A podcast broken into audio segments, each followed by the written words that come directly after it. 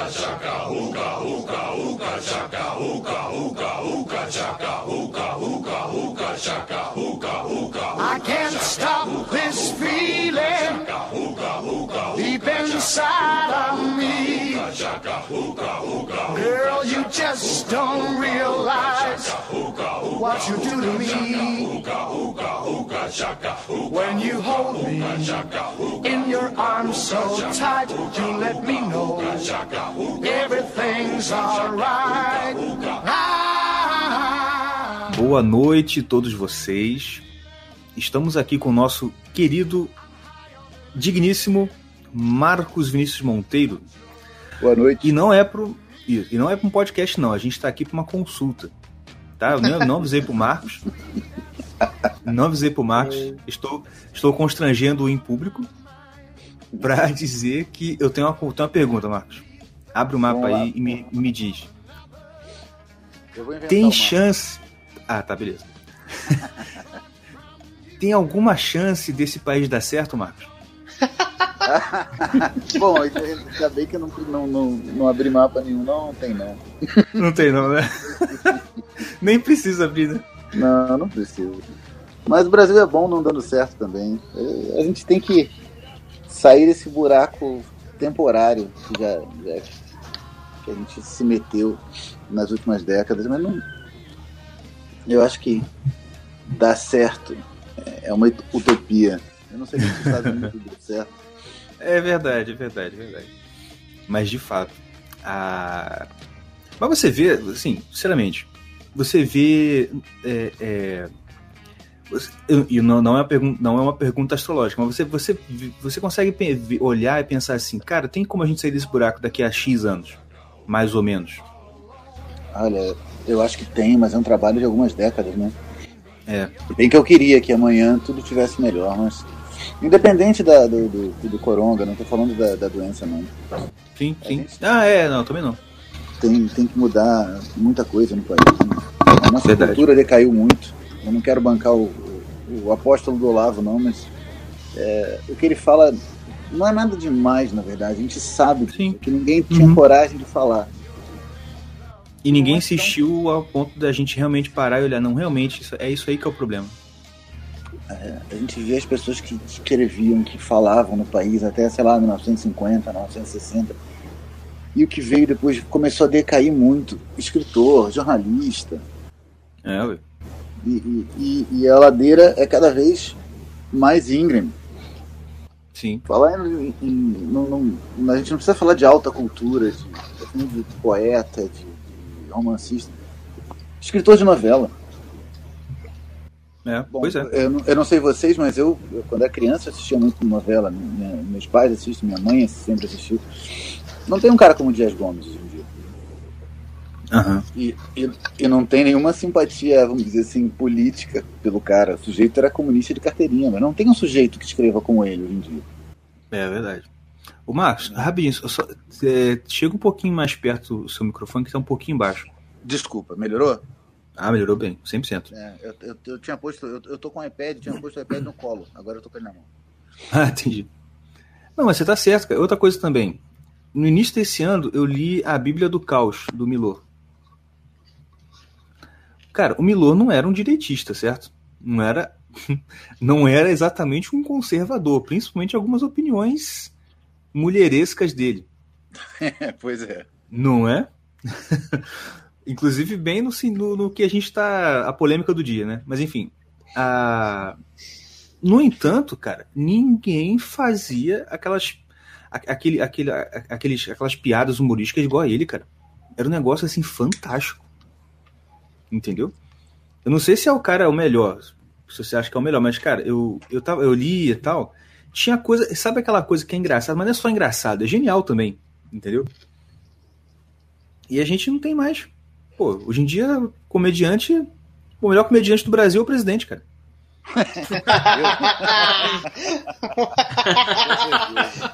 E, e é engraçado que quando, quando ele começou a aparecer, pelo menos quando eu comecei a perceber ele, eu achava que era involuntário. Que, que ele era, ele era um, é, é, engraçado porque ele era bronco, era toscão. Não, cara, ele faz de propósito, ele é zoeiro. A palavra zoeiro descreve muito bem ele. verdade. É verdade. É, cara. Mas enfim. Vamos tentar. Vamos entrar aqui no nosso assunto de hoje, que é o vamos seguinte. Lá. Temperamento é o novo horóscopo, Marcos? Antes de começar o episódio, a gente tem o nosso jabá. Hoje, o jabá vai ser diferente, que ele vai ser focado. A gente tem as nossas parcerias com a Von Piper, que você já conhece, com a Wake Up Império, que você já conhece, o nosso Apoia-se, que é apoia.se barra Caverna, que você também já conhece. Mas hoje eu tenho um anúncio totalmente especial. O Oliver Talk, o podcast do Luciano Oliveira e do Andreassi Barreto, estão lançando seu primeiro curso – o curso sobre o escritor canadense Jordan, Jordan Peterson. Jordan Peterson. O curso tá fenomenal.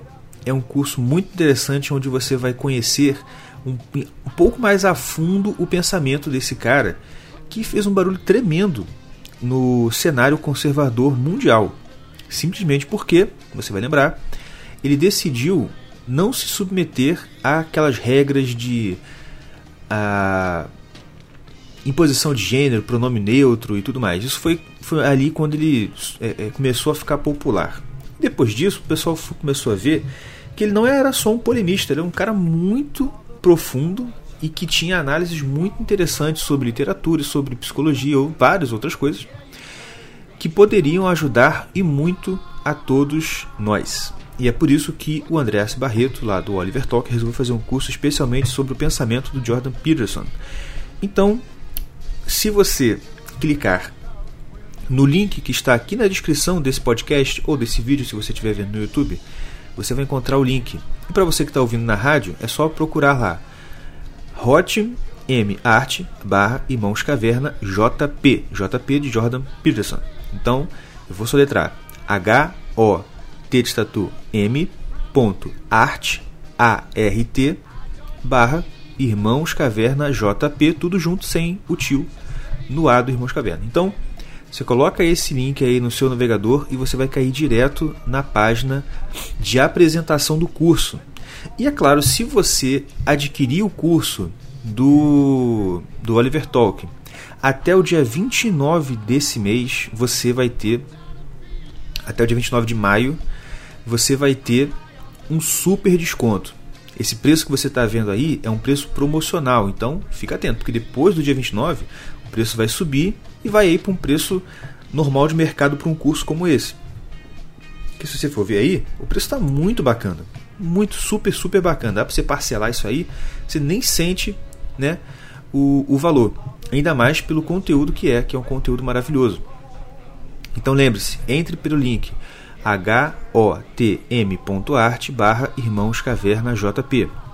E você vai cair direto na página de apresentação, onde o André vai te explicar o passo a passo do curso, as condições, a forma de acesso e tudo mais. E você não pode ficar de fora. Se você gosta do Jordan Peterson e se você quer entender melhor como a mente pós-moderna funciona e como responder a ela, você precisa fazer esse curso. É urgente. Então, fica aí o convite e agora você fica com o restante do episódio. Valeu, um abraço e até a próxima. É. é. Eu acho que a gente falou isso na, na, na, no outro, né? Sim, sim. Não era para ser, né? Mas acabou virando. As pessoas tinham é. 12 signos do horóscopo, não. Agora um temperamento mais fácil, que são só quatro. É, pode não crer. Tem tanta enrolação. E no horóscopo você ainda tem que ver a data em que você nasceu. Não, o cara é ariano, porque nasceu tal, ele é touro porque nasceu tal. Não, temperamento você escolhe o que você gosta, você escolhe um para chamar de seu e pronto. pronto. Não, você brigou, você brigou com a é mulher no dia que você. É, você brigou com a mulher no dia que descobriu que existe temperamento, eu sou colérico, então eu sou assim. Por isso que eu sou assim. Entendeu? Não, não, eu cheguei atrasado porque eu sou melancólico, a culpa não é minha, é do meu temperamento. É. Meu professor de, de astrologia, John Froley, fala que isso é como se você estivesse repetindo a mesma coisa em uma língua diferente. Ele não é falava verdade. de temperamento, ele falava de, de, do mapa natal, assim. Você fala assim, ó, eu briguei é, porque meu Mar, é, o Marte no meu mapa natal tá assim, é mais ou menos quando você falou, eu briguei because I fought. Você está repetindo a mesma coisa. sim, sim, você é não verdade. justificando, você está mudando de assunto. Exatamente. O mapa. A gente tem que. A gente não pode desligar o cérebro quando vai pensar em astrologia. Você vai pensar oh, na vida. Exatamente. Você vai pensar na vida, você não fala assim, não, eu briguei porque eu sou muito forte. Não, briguei porque eu... Não, você brigou porque você quis é. brigar. Exatamente. Ser forte não te, não te obrigou a brigar. É. Ou não, cheguei atrasado porque eu sou lento mesmo. Não, se você é lento mesmo, você sai de casa mais cedo. Você pode chegar atrasado sempre, mas aí você sabe que a culpa é sua. Exato. Mas aí a pessoa começa a astrologia, não, não, não, na verdade eu cheguei atrasado porque por causa disso, daquilo, sei lá, no ascendente em touro, ou porque eu sou melancólico, ou porque, sei lá, algum planeta estava retrógrado quando eu nasci. Você desliga o cérebro e começa a usar aquilo como, como justificativa, mas não é justificativa nenhuma. Claro que você tem, todo mundo tem capacidades diferentes. Você é bom em alguma coisa, ruim em outras. Você é, tem leva jeito para uma coisa, não leva para outra. A astrologia mostra isso. Mas isso são as ferramentas que, que te deram quando você nasceu. O que você faz com elas, a culpa é sua, a responsabilidade é sua, o problema é seu. Exato. Isso é uma coisa muito, muito, muito verdadeira. Por exemplo, é, a minha filha do meio, ela tem ascendente, o ascendente, ascendente dela. Eu não sei se é ascendente ou se é o signo solar, que é touro. Aí eu tava lendo o teu livro, inclusive eu parei, eu tenho que voltar. A vergonha eu ter parado. Mas é. Eu, quando você falou sobre o signo de touro, cara, eu lembrei o tempo inteiro da Helena, sabe? Porque, só pra galera que tá ouvindo, lá no, lá no seu livro, você, me corrige se eu, quando, se eu errar alguma coisa aqui, mas é, acho é muito legal no seu livro, que inclusive está na descrição aqui do, dessa live, do podcast. É, você dá características, você usa assim, ah, imagens taurinas, imagens arianas, e aí vai falando. É, tu já chegou nessa parte, o, o Tião? Cheguei não, cara. Na não, real. Tu... Ah. eu, eu, li, eu li só a introdução. Mas, Mas eu, eu, preciso, eu preciso dar um aviso para os ouvintes. Ah. É, isso aí é muito bom. Lê outra história, você lê depois se vocês quiserem. O importante é que vocês comprem. muito bom! Eu comprei sim e fiz a minha parte, cara. Nada, não estiver fazendo nada, o importante é que vocês comprem. Muito bem, Isso. cara. Caraca. De preferência pelo link que está aqui na descrição, para ver um pouquinho para nós. Só de raiva, cara.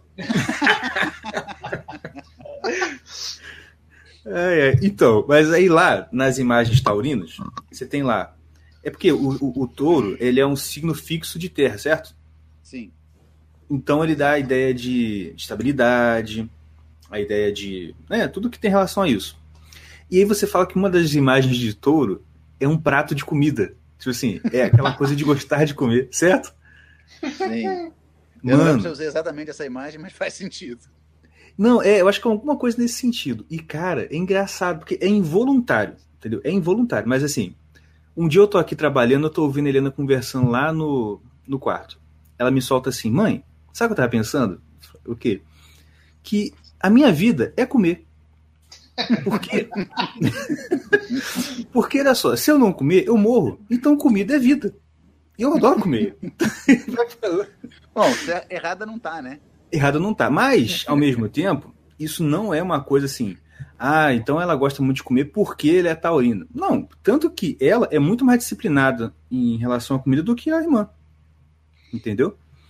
Porque assim, por exemplo, vou dar um exemplo. A gente, Páscoa, chegamos ali, dividimos um ovinho e tal ela agora, ela, tipo assim, de tanta minha esposa falar, não, olha, não come tudo, não come tudo ao mesmo tempo, pô, tem, tem que se controlar, etc e tal. Ela, tipo, entendeu essa, essa ordem o, e o princípio. Mano, de vez em quando ela, ela, ela abre aqui pedaço de chocolate que tá guardado desde antes da Páscoa. tipo assim, ela realmente está muito disciplinada.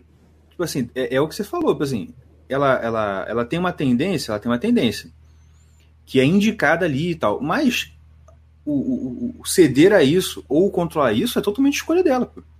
Sim, as coisas. Eu sempre vou repetir, eu acabei de falar isso, mas é, é bom enfatizar. O mapa simboliza as ferramentas, entre aspas, que Deus te deu quando você nasceu. Algumas Sim. funcionam melhor que outras, e algumas dão mais problema que outras, mas o que você faz com elas é, é, é, é, é responsabilidade sua. Sim. Um exemplo, é claro, para você, você falou dos temperamentos, eu vou voltar no assunto um pouquinho, porque sim, todo mundo gosta de que a gente fale disso. O temperamento mais claramente voltado para posições de comando é o colérico. Colérico, uhum. colérico, excesso de fogo, excesso de energia. Então a pessoa age mais e manda mais. Naturalmente, tem mais facilidade para agir, para fazer as coisas. E é parte da vida. Você não consegue construir nada novo se você não destruir alguma coisa. Então, é, excesso de energia, você está fazendo coisa, é o temperamento mais associado também a conflito. Não um conflito é, é, brigar, irritar, porque todo mundo pode ficar irritado, todo mundo pode brigar, mas é o temperamento mais ativo. Sim. E ele está mais ligado a posições de comando. E para falar dos chefes que eu sei, os, dos mandatários hoje em dia, que eu, cujo temperamento eu sei, porque eu olhei o mapa, o Trump é uma, é, é uma imagem muito boa disso. Trump é, claramente colérico. É, é. Não precisava tá nem olhar cara dele. para ver. É, é. Ele, bom, ele, ele, ele, é laranja. o sujeito faliu, acho que ele foi, ele, ele, ele faliu acho que duas vezes ou uma vez, não sei quantos milhões de dólares e reconstruiu de novo. É, cara, é incrível a história 60, dele. 60, 70 anos, bilionário, conhecido, todo mundo gosta, gostava dele nos Estados Unidos, desse pessoal todo que brigou com ele na política, adorava ele. Cara, precisa ser uma pessoa muito ativa, na velhice. Uma esposa Pô. bonita, um monte de filho crescido, chega, é, esse país não tá bom não, vou virar presidente. Sem nunca ter sido síndico, cara. Pois é, cara. Ele nunca e é foi. É incrível. Ele, não é que ele nunca foi prefeito, não, ele nunca foi, sei lá, representante de, de, de, de bairro. É. E o cara vira presidente, é uma energia ferrada. E o cara parece que não que tá sobrando energia o tempo todo. Exatamente. Mas a gente vai ver o nosso mandatário e ele é fortemente fleumático. Uhum. Mesmo, Isso é uma coisa que tira, dá o tilt na cabeça do povo que é. pensa psicologicamente. É. Porque o pensa... Bolsonaro é pá, pá, pá. Aí você, não, fleumático? Que isso? Mas você vê o, o, jeito como ele aborda a profissão é diferente. Hum. Mas é, ele, é o que eu disse mais cedo. Ele tem ferramentas diferentes do Trump, mas ele usa porque ele se apaixonou por aquilo. Certo.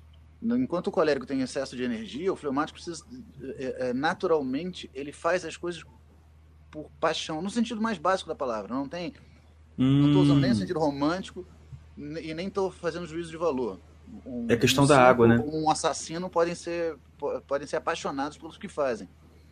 Mas você sim. vê que ele, tá, ele, ele é arrastado por aquela paixão. Sim, sim. Ele e a questão... tem a mesma energia que o Trump. Você vê que o modo como ele, ele interage com a imprensa é diferente. O modo como Isso ele é interage com as coisas é diferente. Quando o Trump dá uma patada e nem lembra, você vê que o Bolsonaro se irrita com mais facilidade, se emociona com mais facilidade. Mas é. ele tomou uma facada e continuou. Sim, o cara tem que estar muito apaixonado pelo que ele faz para tomar uma facada no fígado, quase morrer e continuar o plano como estava antes exatamente igual. Uhum. Eu duvido que qualquer um dos outros candidatos tomasse um negócio mais leve, teria continuado. Eu duvido Com que o tivesse. Cara, o Ciro tivesse tomado a facada no pé, teria desistido. O Haddad, acho que se balançasse uma faca para ele, teria corrido. É, ele tinha um infarto na hora. Sim. Eles, ele eles é tinham desistido. Você vê que ele é arrastado por esse amor. Eles Bom, tinham desistido e se tornariam mártires do, do, do movimento. Sim, está até hoje usando isso como é, é, moeda é, política. Isso. Mas você vê que o jeito como ele, como ele, ele, ele aborda a profissão é diferente do Trump. Porque são ferramentas diferentes, mas o cara quer a mesma coisa. Sim, sim. Muito interessante, muito interessante. Eu, eu lembro de, de eu acho que eu não sei se eu usei esse exemplo no outro, mas o, como eu falei, colérico normalmente acaba, é, é, são profissões ativas. O cara é empreendedor, ele é militar, ele é policial. É, são, é, é, são essas primeiras. Essas são as primeiras imagens que vêm na cabeça quando a gente pensa no colérico. Sim. Mas, por exemplo, o Mário Ferreira dos Santos é claramente colérico. É. Ele era escritor, filósofo, é, professor. Mas pois o modo que ele abordava a, a, a, a, profissão era ativa. O sujeito morreu Sim. em pé recitando o Pai Nosso. É. Nossa. O sujeito teve, sei lá, duas, três editoras que ele tocava, ele vendia livro de porta em porta. De porta em porta, estuda dele, é. Pode crer. Dava a palestra onde quer que falassem. Às vezes tem gente que conta a história dele entrar numa palestra, o cara começar a falar, ele interrompeu o cara, você não sabe do seu lado da questão. Peraí. Ele levanta, explica o lado do cara pela, uhum. pela, pela ótica do cara, pô, esse é o que você deveria ter explicado. Agora eu vou rebater o que você deveria ter explicado. Não, não explicou. Agora ele ia dar a palestra dele, cara. Isso é, é claramente excesso de energia. É, verdade. Não, o próprio fato do cara, isso é uma coisa muito impressionante, ele ter morrido de pé restando no Pai Nosso. Falou assim, eu não vou morrer deitado. Sim, isso, é muito, tava... isso é muito colérico mesmo.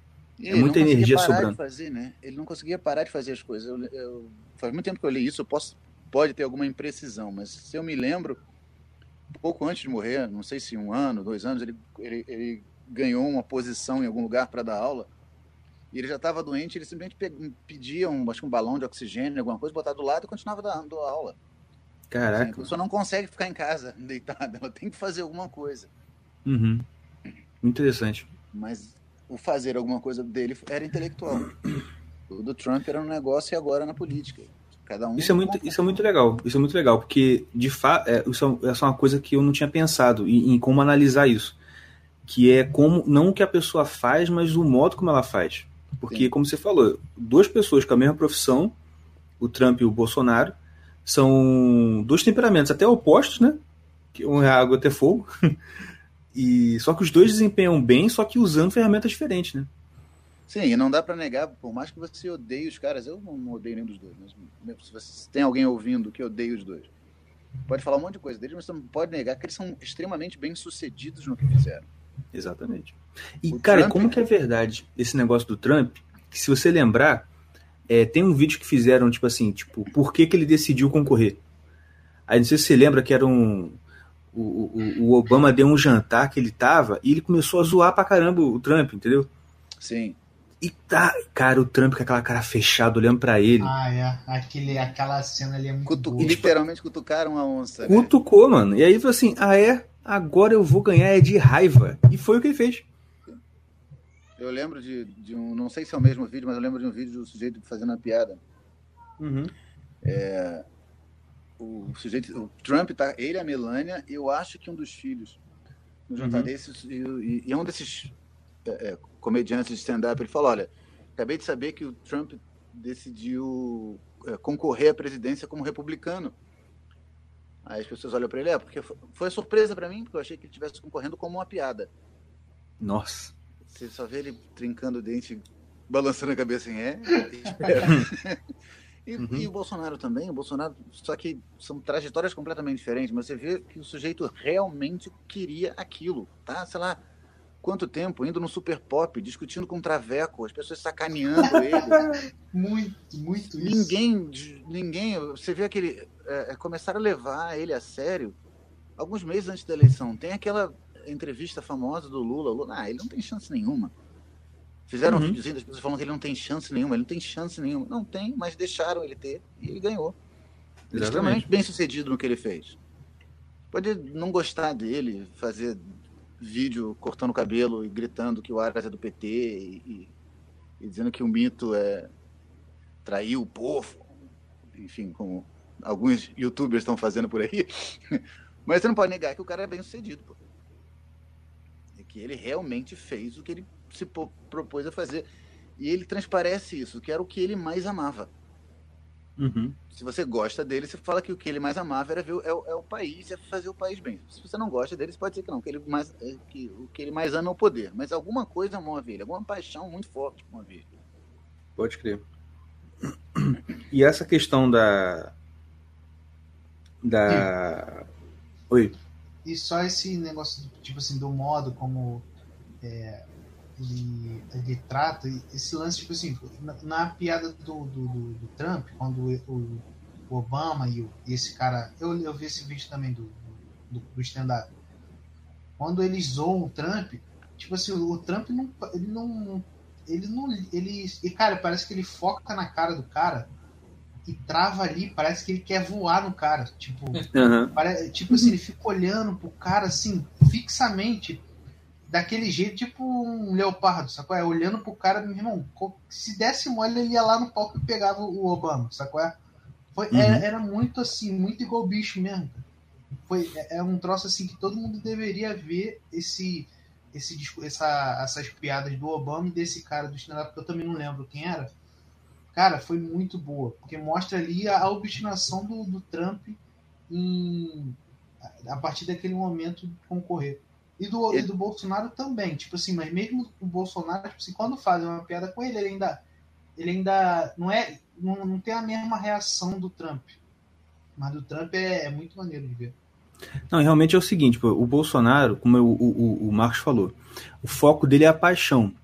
E, e, e acho que é porque, pelo que eu já entendi, toda vez que. O simbolismo de água é o simbolismo de desejo, né? Uma coisa desse, desse tipo, né, Marcos? Exatamente, exatamente. E é o que é a diferença. Você vê que realmente o Bolsonaro é movido por paixão pelo que ele está querendo fazer, pelo projeto, pelo objetivo. O Trump, ao contrário, não é que ele tem paixão por aquilo ali. Ele, ele, tem, mas o, o, o, o motivo que o, o que vai mover, o que está movendo ele mesmo é essa coisa de liderar, é essa coisa de ganhar e de destruir os, o, o, o, que está como aniversário. Tanto que uma coisa que decepcionou muita gente quando o Bolsonaro chegou era exatamente o quê? Poxa, eu pensei que o Bolsonaro ia chegar tocando o terror em tudo, ele não fez isso. Né? Pô, essa própria disposição, não sei se eu estou certo, Marcos, essa própria disposição, por exemplo, que, que ele demonstrou em relação ao Moro, dele ter o poder de nomear lá o que ele queria nomear. Mas ele toda hora. Não, ô Moro, vamos, vamos entrar no acordo. Eu quero que você concorde. Entendeu? Sim, ele se importa Isso com tem o sentimento alguma coisa a ver? do cara. É. Ah, sim. Ele se importa com o sentimento do cara. Eu não estou dizendo que o Trump é menos patriota que o Bolsonaro. Que... Uhum. Não, mas é porque é diferente. O, o, o, Bolsonaro, naturalmente, ele, ele interage com os outros por esse nível. Exato. E, eu, e, e se você olhar os filhos, assim, não, não dá para fazer uma análise do mapa natal dos filhos, mas assim, pela cara dos filhos dos mais famosos, o Carlos parece muito com ele. O Carlos parece uhum. ele é zoeiro, é engraçado, mas você vê que ele se emociona mais. Uhum. O Eduardo não. O Eduardo ele com certeza não é fleumático. Uhum. Não sei se você já percebeu. O Eduardo tá sempre fazendo alguma coisa. O Eduardo, ele não se emociona, ele não como é que eu posso falar? Ele é mais as, um cara prático e tal, né? Sim, é, e as agressões não, não, não calam tão fundo nele. Simplesmente devolve. Como o Trump. Você viu que o Trump estava nervoso porque ele não conseguia revidar. Uhum. Mas eu não acho que ele em casa ele deve ter ficado chorando. Poxa, cara, eles não gostam de mim.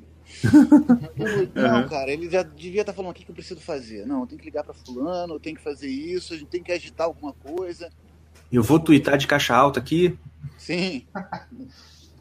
Melania, é, vai lá no, no, KFC, pega mais um pacote, mais um, um balde de frango frito, eu vou trabalhar até tarde hoje e pronto, cara.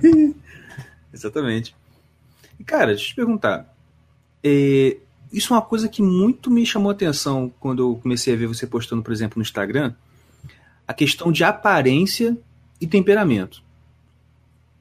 Assim, que para quem tá, tá ouvindo a gente, a abordagem que eu aprendi com o Marcos sobre temperamentos é uma abordagem que não é uma abordagem psicológica, mas sim uma abordagem da medicina tradicional, certo? Exato. Tanto que quando você vai calcular o mapa natal, você olha os elementos relativos ao nascimento da pessoa, né? Ascendente, senhor da natividade, regente do ascendente. É, e aí, explica para a gente mais ou menos assim, se você, se você é, puder, como é que. Então, é como se. Esse, é como se os temperamentos indicassem um pouco de como vai ser a forma física da pessoa? Sim. Então, fala pra gente um pouquinho tá, como é que é isso. O, o temperamento está tá na, na, interface entre o, o, o, psicológico e o biológico. Ah, sim. Ele reflete um negócio que, no fundo, a gente sabe. Como a gente falou antes, temperamento não são os novos signos simplificados. Então, não são quatro categorias signos estanques que não se comunicam. É uma tendência. Então, nem todo uhum. mundo tem temperamento pronunciado, nem todo mundo é claramente de um dos temperamentos. Tem gente que tem, fica no meio entre dois, tem gente que não tem temperamento pronunciado. Mas quando a pessoa é muito fortemente de um temperamento, a menos que a criação disfarce muito isso, ou que, ou que seja, por exemplo, de um grupo étnico, ou de uma raça que você não esteja acostumado a ver, e você tome aquilo como representação do grupo todo, no fundo você sabe. Você olha para a pessoa e sabe, não, esse sujeito é mais provável de reagir com um soco do que com um xingamento se eu pisar o pé dele. Uhum. Por exemplo, é um negócio que você vê corporal. Esquece. Vou pegar os dois, os três exemplos que eu, que eu falei aqui. o Trump, o Mário Ferreira e o Bolsonaro, Uhum. você sabe instintivamente que dois deles, mesmo que o, o, o único que seja militar seja o outro, mas você sabe que a- a- é mais provável que dois deles te peguem pelo pescoço se você fizer uma gracinha com eles. Verdade. Entendeu? É, Uhum. você pega. Então, isso muda muito conforme a raça, conforme a, a- família. E não é um- uma coisa simples, óbvia, que você é, identifique com todo mundo. Mas quando a pessoa é muito, é, é, obviamente, Quando desequilibrada é muito forte. muito forte, a pessoa tende a ser ter um ar mais agressivo, ou pelo menos mais militar. Uma cara Entendi. mais de soldado, uma cara mais brava. O Trump, bom, o Trump é, ele não tem exatamente um- uma cara muito militar, mas ele tem essa, essa, essa Mas é uma cara de guerreiro, né? Vamos dizer assim. sim, essa, essa cara de que quem tá indo para fora, quem tá saindo de si o tempo todo. E o Uhum. Mário Ferreira dos Santos, sinceramente, olha, mesmo ele mais velho, de óculos, dando aula, você não parece um boxeador aposentado. É verdade. Parece mesmo. E, o, E, o, e como é o Bolsonaro, fleumático? ainda mais se você olha ele mais. O, o Bolsonaro, se você olha simplesmente fotos mais antigas, mesmo quando ele era do, do Exército, você olha aquela cara mais redonda, aquele olho mais gentil. A palavra é Sim. essa mesmo. Aquela, Sim, sim. aquela forma mais. menos agressiva, menos expansiva. Eu não estou dizendo que ele não reagiria, ele tem treinamento militar, eu não estou dizendo que se, se ele É, dar um Mas, por exemplo, você. É... Mas, por exemplo, o é sorriso, algo né? treinado, é algo que você vai pro, pro exército e é algo que ele treinou para reagir. A reação, você vê que a reação dele ia ser mais emocional. É. Que ele é uma pessoa naturalmente menos impositiva. Não é Uhum. aquele cara que você que você sabe que ele tá batendo de frente com todo mundo. O colérico tem aquela ele, ele cede muito pouco, inclusive na linguagem corporal. Você vê Uhum. que é uma pessoa que tá mais não Pra não frente e tal. brigando com você, mas ele tá, tá mantendo a própria figura, assim, ela não, não, não, não, não cede, não te acomoda. Uhum. É verdade. Eu acho O assim, eu acharia sanguíneo, que. assim, Ah, fala, o- fala. o- não é só ia terminar os dois, o sanguíneo, os outros dois que eu não falei, o sanguíneo, ele também é expansivo, mas ele é mais suave. É, Aham. é aquela pessoa que você sabe que vai falar com você. Uhum. Não precisa ser algo sim- simpático. Os, os textos antigos falam muito de que o sanguíneo é o mais agradável, mais alegre, mas é porque uma boa proporção das pessoas que escreveram sanguíneos estão falando de si próprias. Entendi. Mas deixa eu ver um exemplo clássico de alguém sanguíneo. Ah, claro, o Papa Emérito. João O Paulo II? Emérito Bento XVI. Ah, o Sanguíneo, B16. Claramente, Bento XVI, é claramente sanguíneo. E você vê, bom, ele era o, o- o- Bom, era um chefe de Estado também. O Papa não é só um líder religioso, ele é o chefe de Estado de um país. Uhum. E ele tinha muito pouco de chefe de Estado, se você olhar assim. Ele parece alguém que está o tempo todo falando com você. É agradável, mas não é agressivo. Porque o É alguém que se se- expande, mas ele não... não- É. Ele se expande, mas ele não defende a própria fi- figura. O fogo, ele se alastra e bate. É. Ele não, não, não se acomoda, o ar se acomoda em volta. Uhum. E o melancólico É é, com- parecido com o colérico, mas menos expansivo. Ele é mais duro, mais centrado, mais é, é, centrado em si mesmo. Uhum. É o cara que você olha e você pensa em firmeza, você pensa em pedra, Sim. montanha. Por exemplo, é, depois que eu depois que comecei a te acompanhar no Twitter, comecei a acompanhar muito sumô, né? E, e você vê que, cara, é, é incrível. Os, os caras que são os grandes do sumô, né, os grandes nomes, eles, eles tinham, eles não eram, cara, é porque quem vê de fora e quer, quer ah, gordo. Só que, cara, os caras, eles, eles te passam aquela, aquela coisa assim, meu, é uma montanha que tá ali, que vai lutar com uma outra montanha, entendeu? Aí você vê Até aquela a- montanha levantando outra montanha no braço. Exatamente. Pela cueca ainda por cima, viu? Sim. Não, e por exemplo, eu tava reparando, eles têm uma. Eu não sei, eu não sei muito, né? Eu só, eu só vejo e tal. Mas assim, eles têm. Eles de vez em quando eles fazem uma pose, né? Tipo assim, eles ficam com a perna aberta bem na base e aí põem uma mão na barriga e outra pro lado. Você já viu? É, Eu não sei o nome técnico disso. Quando ele levanta o pé pro alto e bate, o nome disso é Chico. Eles fazem isso tipo 300, 400 vezes todo dia no treinamento. Aham. Não sei se, se é isso que você tá falando. Quando ele começa a, a ajoelhar. É, né, nessa parte não, é uma parte que ele tá, ele, ele meio que ele tá em pé, aí ele vai abaixando assim, tipo, arrastando o pé pro lado e fazendo uma é como se fosse um apontando pro lado, os dois braços estão virados pro mesmo lado, só que um tá mais ou menos na barriga e o outro tá meio assim dobrado pro mesmo lado, sabe? Ah, eu esqueci o nome disso. É, é parte do ritual. É, é... Isso. Ah, esqueci o nome. Mas é, é o ritual inicial. Eles fazem isso, Isso. no começo da- das competições. Exatamente. E tem umas E coisas cara, quando ele ver que- firma, e quando ele firma naquela base ali, se tu fizer uma silhueta, mano, é o clima, é o Monte Fuji, cara, que tá ali, entendeu? é incrível e, e passa essa impressão mesmo de da coisa melancólica. Porque o problema é que o problema da, da, da palavra, né? Melancolia, melancólico, ele ficou muito associado ao triste. Entendeu? Não é? É tipo assim, É. ah, o fulano é melancólico, quer dizer que ele é o depresso, ele é o cara que ah, tudo tá ruim. E, pô, não, não, não é isso. O, o melancólico é o cara que você olha e você pensa. É, o- os dois vão entender aqui. É o carinha aqui do boxe aqui da cidade, lembra? Aham. que é um professor de boxe que tem aqui, que, meu, meu, um dia eu tava treinando lá com ele, ele pediu pra eu, ah, pra demonstrar, né? Aí ele chegou pra mim assim, interessa a barriga aí. Aí eu, tá. Aí ó, você vai fazer assim, pá, maluco? A mão do cara parecia um martelo. Aí, ó, faz em mim agora. Eu fui socar a barriga do velho, eu quase quebrei a mão, mano. Porque ele é baixinho, troncudo e muito duro. Tipo assim, é mais ou menos isso aí, né? Eu não sei Mas fala pra é gente sobre o melancólico. Eu, eu sei que não- não- acho que o, o- o ser baixo não, não tem a ver, né? Mas fala pra gente aí. É, mas tanto o, melan... o, o, o normalmente o mais baixinho, se for da mesma família, é colérico. Olha mas O só. melancólico também, é, mas Ixi, o melancólico também Minha não- sogra é colérica, eu sabia. É, é, o, estereótipo do baixinho invocado não tá tão longe da, da realidade. Sim, sim, sim, sim, sim. Tan- é, tanto que no Divertidamente, naquele desenho, né? O, a Ira é baixinha, né? É. Eu não lembro, mas acho que é. Eu vi com as crianças. Cara, a última vez que eu vi foi. Não, nem faz tanto tempo que passou na televisão, mas eu não. não- eu tava tentando trabalhar enquanto eu via e não prestei muita atenção. Uhum. Mas. Essas palavras, o nome dos, dos, dos temperamentos, tudo mudou de sentido, né? Sim. sim. Melancólico, eu não tenho certeza. Mas eu acho que mudou por causa da, de uma doença chamada eh, hipocondria melancólica. Por causa dela que a gente chama hoje quem tem mania de doença de hipocondríaco, porque Hum, é uma olha. coisa numa, num órgão que hoje em dia ana- anatomicamente não existe.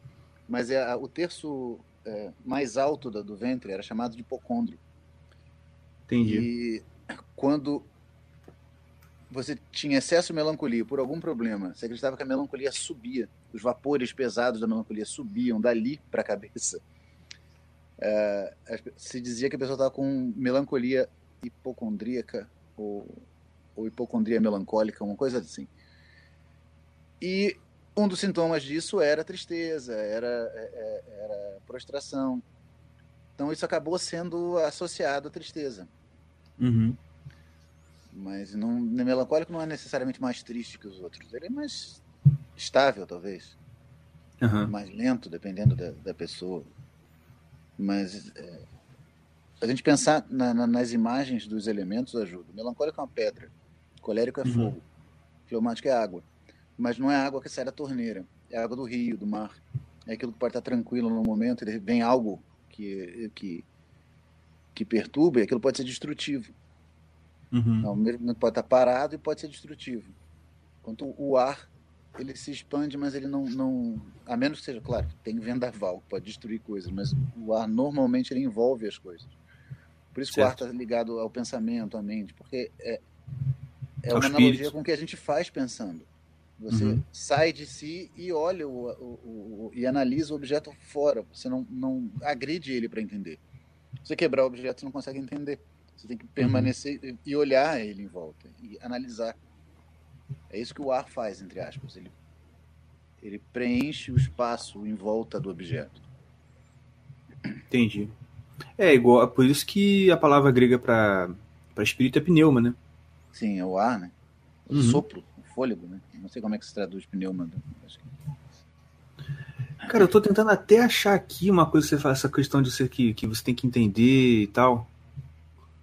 Que é aquela parte de Elias que, em- que ele fala. Eu vou tentar ver aqui. Que ele fala assim: ah, eu tava. eh, Veio o furacão e não tava a voz de Deus. Aí depois a voz vem na brisa suave. Eu tô Olha tentando só. ver se é. Eu tô tentando ver se o que ele cita antes tem os outros elementos, sabe? Tipo fogo, terra. Não Eu duvido vou- que tenha, mas eu também É, não. eu vou, eu vou procurar depois. Mas Uma das coisas que eu me prometi fazer e não fiz nessa quarentena foi ler a Bíblia de cabo a rabo. Eu tô tentando. Mas também parei, já tô uns dias aí. Do Cara, Gênesis eu Apocalipse, não consegui. Não, você começa bem, aí vai parando, aí entra Isso, outra coisa, exatamente. outra coisa. É fogo. É, é o diabo. É. Mas, enfim. É, Mas, tipo assim, e, e- aqui eu, eu tenho um, aplicativo que ele vai marcando. Você vai lendo todo dia. Opa, você tá tanto dia sem. coisa. Mano, no dia que eu perdi, que eu fui abrir, tava zerado, fiquei com uma depressão. Assim, Hum. que merda. Acabou com o meu score. Eu precisava de um, de um aplicativo desse, porque o, o, o que tem no, no iPad eu uso para ler aquele. É um que é um, um simbolozinho, esqueci o nome, de um livro aberto. Uhum. Você abre, você lê a primeira página, ele, parabéns, você fez a sua cota de hoje. Eu falei, pô, mas é a primeira página. É técnica de coach, você tem que estabelecer metas baixas. bem baixo. Você lê o título. É a primeira frase. Muito bem. Leu título. Muito bem. Estamos caminhando. Marcos, deixa eu perguntar um negócio. Eu, vi, eu, eu ouvia muito você e o Hugo falando sobre a, a, simbolo- a simbologia dos quatro evangelhos em relação aos quatro elementos. E eu sempre quis entender. Fala pra gente, como é que funciona? Qual que é qual elemento? O que que você, o que que você mostra lá que dica? Olha, isso aí quer dizer, entendeu? Em primeiro lugar, a gente não descobriu muito bem isso. Isso é uma coisa que a iconografia católica, Hum, a iconografia cristã já, já, já mostrava isso. Porque Entendi. os quatro animais associados aos quatro evangelistas são claramente cada um de um elemento. uhum. O animal associado a São Lucas é um touro. É a terra. Então ele é o. É, é melancólico. Uhum. O animal associado a São Marcos é um leão. Hum. Fogo. Rapaz, eu já tô, já tô entendendo. Mas vai, fala. O fala. animal associado a, a, a São João é uma águia, não é um escorpião, que seria o outro signo fixo da água. Mas a águia dos anima, das aves de rapina é mais úmida, o jeito dela voar, o jeito dela é, é, se comportar é, é muito mais úmida. Uhum. Então seria o- o elemento água, né? Água. E o, e o animal associado a, a São Mateus não é um animal, é um homem ou um anjo. O elemento do ar. Entendi. A, a razão é o que di- distingue a gente dos animais. Hum, ar. É a, a qualidade mais, obviamente, humana. Entendi. Mas se a gente analisar os evangelhos, eles não é. Ah, mas por que, que são esses animais? Pode ser, sei lá, o cara tá. a Primeira pessoa desenhou e as pessoas foram copiando. Legal, o Evangelho de São Marcos ele é muito mais curto que os outros. Ele é praticamente um roteiro de filme de ação. Verdade. É eu tava pensando exatamente muita isso. coisa. É, ele nasce, cresce, morre e, e ressuscita e pronto. É ação, ação, ação, ação. Já começa mais ou menos no meio. É. Não tem muita enrolação. Não tem genealogia, nada. Olha, ele chegou, fez milagre pra caramba, morreu. É, é quase um roteiro de ação. Mas por quê? A única, o único, a única razão que consigo entender é os evangelhos são para levar o evangelho, a boa nova, para todas as pessoas. Por que, que são, quatro, ah, são quatro versões da mesma história? Porque existem pessoas diferentes e ca- cada uma entende melhor de um jeito. Ah, Ah, quer dizer que se fosse só o São Marcos, ninguém ia entender? Claro que ia, mas não é mais fácil. É, pega exatamente. A colérica, olha, não tem muito tempo para ler. É assim, ó. Ó, nasceu, cresceu, ah, ah, pregou, morreu, ressuscitou. É isso que você precisa saber. Amém. Acabou. Ah, o, o evangelho do elemento contrário, o evangelho de São João. Bom, primeiro, é o primeiro evangelho, o, o, o primeiro milagre do evangelho é Jesus com a mãe, que já é normalmente uma figura associada à água, numa festa de casamento, em que ele transforma água em vinho. Caraca, é mesmo? Além disso, é o Caraca, evangelho bicho. que não é o sinótico. Ele não tá nem aí para marcar os limites da- e as datas. Ele, a água borra os limites. E se você Caraca. contar a quantidade de vezes que tem a palavra água, eu não vou lembrar quanto, mas tem, assim, acho que o dobro no Evangelho de São João do que todos os outros juntos. Caçamba! E o tempo todo ele tá falando de sentimento. É o discípulo amado. É Pois, caraca, maluco, é mesmo. Se você- é, é muito difícil você, depois que você alguém fala isso pra você, você não notar isso no Evangelho de São João. É, é o tipo de coisa que quando você ouve, você não consegue mais parar de ver, né? Sim. O Evangelho de São Mateus, ele começa com uma longa lista de genealogia de quem gerou quem. É o evangelho que, que como é que é um que chamava o evangelho do sacerdotal. Sim, É. é, isso, eu já ouvi. É. Ele é muito mais é, é, explicadinho, muito mais cheio de, de, de organização, de palavras. Ele, é, Nosso Senhor fala muito mais nesse evangelho. Esse é Tá de muito mais quem? De. Lucas? Mateus. Não, Mateus. Mateus. Ah, Mateus. Ah, tá. E Lucas, primeiro que é o evangelho que enfatiza que ele nasceu no campo, com no meio dos bichos e com os pastores. Depois é o primeiro evangelho que conta, entre aspas, as raízes.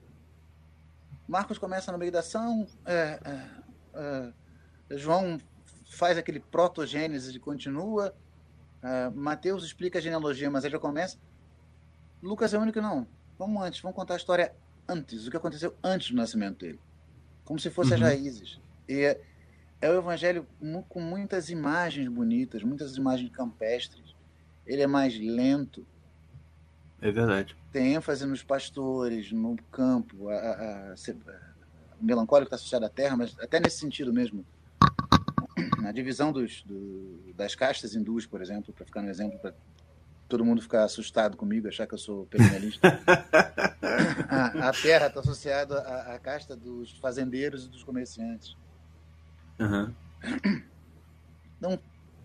Até a única explicação que eu consigo dar para ter quatro histórias diferentes, cada uma associada a um elemento, é bom, tem quatro tipos de pessoas, tipos ideais de pessoas, e é mais fácil você entender essa história se contada na sua, numa versão mais parecida com você. É claro que você entende o outro. Não estou dizendo que, ah, não, mas então, se você é melancólico, você lê o Evangelho de São João, você não vai acreditar. Não, claro que vai, mas é mais fácil você ler o melancólico ler o Evangelho, de, de Lucas, ou um fleumático ele se identifica mais com o, Evangelho de São João. Uhum. É E, aquela mas, história, bom, e, e esse é o. melancólico, olha, bom, Jesus nasceu aqui no, no campo, né? No meio dos bichos. É, é, eu entendi muito bem, isso aqui está muito bem firmadinho. Eu consigo acreditar nisso. Enquanto Mateus, o sanguíneo ou- ouve aquela lista toda, pô, mas que lista impressionante, cheia de palavras. Esse- eu gostei dessa história. Marcos é legal. Sermão isso aqui do é Monte todo inteirinho lá, bonitinho. o colérico é legal, isso aqui dá para ler enquanto eu, sei lá, vou ali com meus amigos é, é, saquear a, a cidade do lado e combater, uma ponte, destruir outra ponte. Dá, é curto, dá para ler. É. E o, o, o fleumático sente, não, realmente, isso aqui passa, é, é, toca, me toca nos meus sentimentos. Esse discípulo amado que escreveu isso aqui, eu É, sinto é um amor. amorzinho ele. Uhum. É, você percebe? Cada um vai mais. E já começa com um poema, né? Já toca ali, tipo, ai, que lindo isso. Sim, é Entendeu? o mais poético, é o mais. é, é, os quatro evangelhos são bonitos, mas ele é o mais bonitinho, essa palavra é essa. Não, ele, ele realmente, porque ele parece que São João teve realmente a, a, a intenção de eu vou emocionar a galera agora. E aí começou a escrever lá. Entendeu? Porque é todo poético, né? Não é só o início. Ah, mas enfim. Cara, muito interessante mesmo, cara. E o em relação a vocês têm outra pergunta aí, Diego Yuri? Cara, eu até tenho. Mas eu Então acho diga que é idiota. Mas vamos lá. É, eu tava dando uma olhada na internet. Hum. Aí apareceu um quinto temperamento que eu nunca ouvi falar. Hum. E que Hum. chama supina. Supina? Supina. Supina é o que você faz na academia? Não, em português, pô. Em português. Hã? Sei lá. Su- Não. Supino não é o que você faz na academia lá? Você É, senta, deita. Não, mas aí Ah, na tá. academia é de macho, é supino, entendeu? Aqui. Mas aí, aí eu, pô, tem alguma coisa errada. Eu pesquisei mais um pouquinho. Aí eu achei dois sites, dois websites aqui falando o que parece ser duas coisas diferentes sobre esse negócio de supina. Hum. O primeiro fala que a supina não consegue demonstrar seus sentimentos, porém tem uma grande necessidade de interação social. Aí desenrola mais um pouquinho, mas é basicamente isso aí. Aí o outro site falou que o supina não se encaixa em nenhum outro temperamento. Amam se sacrificar por amor aos outros. Gostam de trabalhos difíceis, mas que sejam humanitários. Eu fiquei, ué. Mas então, é, entrando nessa pergunta, se, se, se, ninguém nunca ouviu sobre isso, já tentaram colocar outro, outro temperamento dentro isso, então, dos né? quatro? Deve ser isso, então. É, é isso que eu ia falar. Eu não sei o que é supina. E eu, eu, eu confesso que essas coisas psicológicas eu li muito pouco sobre elas. Mas houve algumas tentativas de aumentar, de modificar a classificação. Eu não lembro de quais são, eu não vou fingir que eu lembro. Mas eu sei que é, é, teve gente que tentou mudar a classificação. Não, vamos botar 5, 6, ou vamos trocar esses quatro, vamos juntar ele com mais alguma coisa. Mas é o problema de você desconectar o temperamento do corpo, você tratar ele só como tipo psicológico. Sim. Não é que não tenha, não tenha relação, mas é. é mas tem completo, né? Sim, é, é o que eu. É, eu falo sempre que alguém me pergunta, ah, mas vou falar do cara aqui, mas não estou falando mal dele, não. Principalmente se ele. Eu acho que ele não vai virar ministro, mas principalmente se ele virar ministro, não estou falando mal de você, não, hein? Eu? Mas o, o, o, Ítalo, eu não li o livro, já me falaram muito bem do livro, do livro dele.